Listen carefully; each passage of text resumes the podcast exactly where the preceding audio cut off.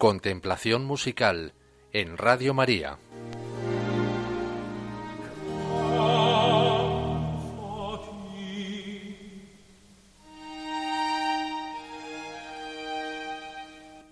Gloria Patri, Gloria Filio, Gloria et Spiritui Santo, sicuterat in principio et nunc et semper et in secula seculorum. Amén. Sé que no hace falta, pero lo traduzco y así lo oro otra vez. Gloria al Padre, gloria al Hijo, gloria al Espíritu Santo, como era en el principio, ahora y siempre, por los siglos de los siglos. Amén. Sabéis, a veces la palabra se queda corta, se nos queda pequeña para alabar a Dios y expresar lo indecible. ¿Y qué hacemos entonces? Cantamos. Juan Sebastián Bach nos regala, para concluir su Magnificat, un gloria superlativo, maravilloso, que os emocionará y os elevará, no os va a dejar indiferentes. Convoca a toda la orquesta, por supuesto, pero el protagonismo inicial es de las voces, que se unen en un gloria majestuoso. A mí ya ahí se me hace un nudo. En el Gloria Patri las voces van ascendiendo, primero bajos, luego tenores, contraltos, sopranos, se superponen unas sobre otras, literalmente están escalando, las vemos escalar en dirección al Padre y en exaltación de su persona. Observad.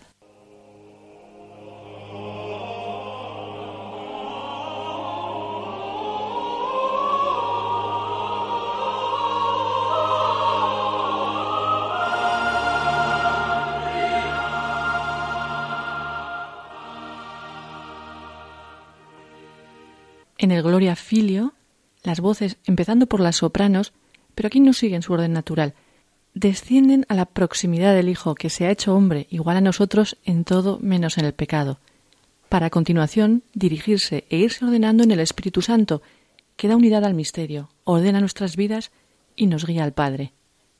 Y lo mejor es que ahí estamos todos, representa a toda la humanidad. Es fantástico. Además, fijaos, si cerramos los ojos, pensamos que estamos oyendo un órgano. Y aunque con gusto nos quedaríamos aquí, no hemos acabado. La última frase, como era en el principio, sicut erat in principio, es efectivamente así. Bach la representa literalmente y concluye su obra como la empezó. Os doy una perla de Benedicto XVI para ponernos en situación. Cuando escuchamos un fragmento de música sacra que hace vibrar las cuerdas de nuestro corazón, nuestro espíritu se ve como dilatado y ayudado para dirigirse a Dios. Mm. Preparaos, pues, a levitar y a fundiros en la alabanza a la grandeza y majestad de la Santísima Trinidad.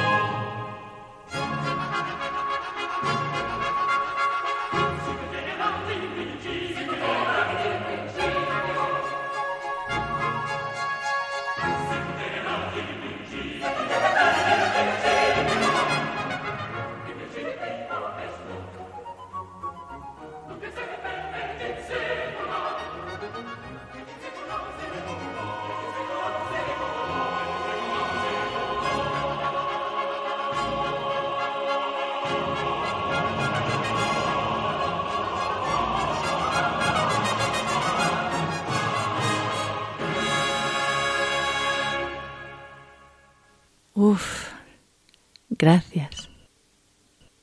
Hemos contemplado el número 12 y último del Magnificat de Juan Sebastián Bach, en la versión del coro y orquesta Monteverdi dirigidos por John Elliot Gardiner.